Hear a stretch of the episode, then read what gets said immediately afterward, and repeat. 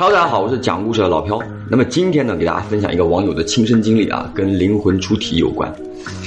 呃，这个网友呢叫做大伟啊，这个大伟小的时候有那么一段时间，当时呢是跟保姆在一起生活的，因为他姥爷当时生病了，他母亲呢就在医院工作，啊，附带着呢还要照顾他的姥爷，而他的父亲呢就在当时是在部队里啊，不在家。赶巧呢，当时是他姥爷呢就是在化疗吧，应该也快不太行了。那个时候呢，这个大伟就跟保姆两个人嘛，结果呢，这个大伟呢就发了高烧，这个保姆呢也不懂嘛，是乡下请的保姆，就给大伟的母亲单位嘛去了电话。当时呢，因为他本身他母亲就是医生嘛，在家里呢就会有那种常备的那个药品啊。完了之后，呃，就告诉那个保姆说啊，你在哪个抽屉哪个抽屉拿出那种啊白色的药片，给他吃四分之一。那很多年轻的小伙伴可能就不能了解说为什么吃药要吃四分之一啊？但是我相信很多八零后应该都会有印象，就是小的时候呢没有那种儿童剂量的药啊，我们吃那种药可能都是成人的药片啊，把它给掰开啊，吃多少吃多少。但这个保姆呢当时就是操作有误，也不知道是理解错误了，反正他是把那个大药片给掰成了四瓣，每次喂他吃四分之一。本来成人的量是半片，孩子的量呢就是。四分之一片，结果他就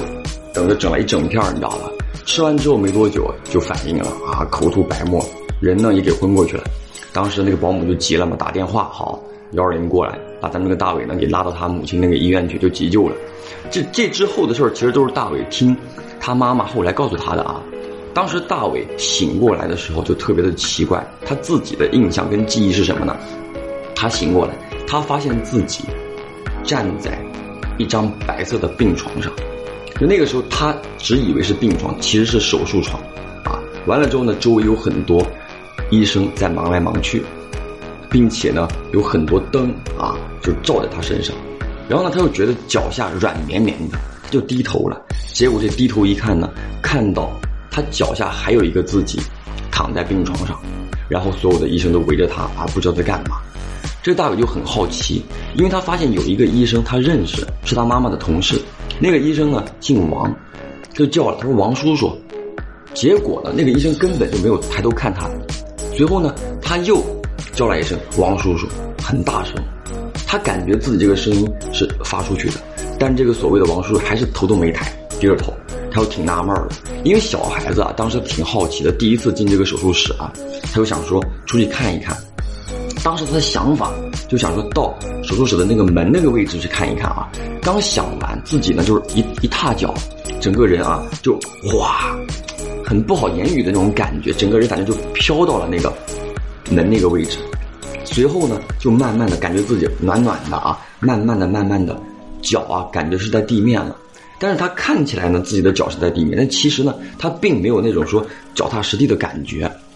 随后在这个手术室里转了一圈之后啊，他就想说推门出去找他妈妈，因为他知道啊这是他妈妈工作的医院，看到他妈妈的同事了。好，就想推那个手术门，结果呢手一推，他发现自己的身体直接就穿过那个门了，啊，就这么一个推门的动作。随后一回头啊，已经在手术室外面了，他就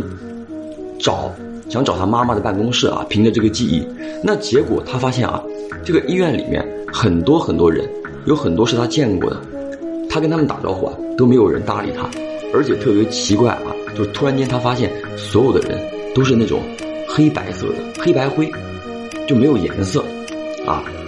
他就不知不觉的啊，就走到楼下了，走到楼下之后呢，整个医院门口他看到很多人，但是很奇怪，没有声音。因为他也经常去医院的，知道这个医院里面有很多嘈杂的声音啊，人人声啊，车声，但什么都听不到，就感觉特别特别的安静，你知道吧？那这个时候呢，他又准备说再进到医院里面去找他妈妈的办公室，因为当时他什么意识都没有，就觉得说挺奇怪的。结果这次再一进医院大门啊，就突然间感觉自己进入到一个那种光形的隧道一样，很快的速度啊，就搞到他。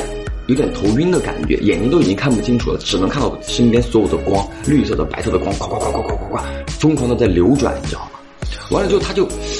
很懵。这个时候呢，等到这个光结束之后，他发现自己到了一个陌生的城市。这个陌生的城市呢，也是没有颜色的，所有的人都排着整齐的队伍，穿的衣服呢也跟就是平常人的衣服一样，这个我问过他，就跟普通人穿的衣服一样，但是就是黑白灰。然后这个时候啊，他就走着走着，突然间，他就遇到他姥爷了。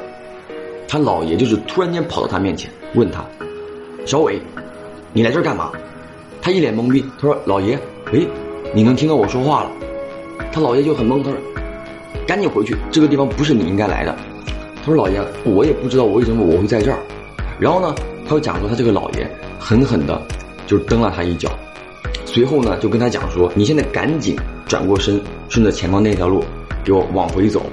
不管听到什么声音都不要回头。”当时这个小伟就很纳闷，但他特别的怕他姥爷，因为他姥爷也是部队出身，小时候就经常练他，你知道吗？就踹了他一脚，就哭了。完事之后呢，就赶紧的听他姥爷的话，也不回头，一路跑，一路跑，一路跑，最后就跑进一个黑色的这么一个隧道里。他很害怕啊，但是听他姥爷的嘛，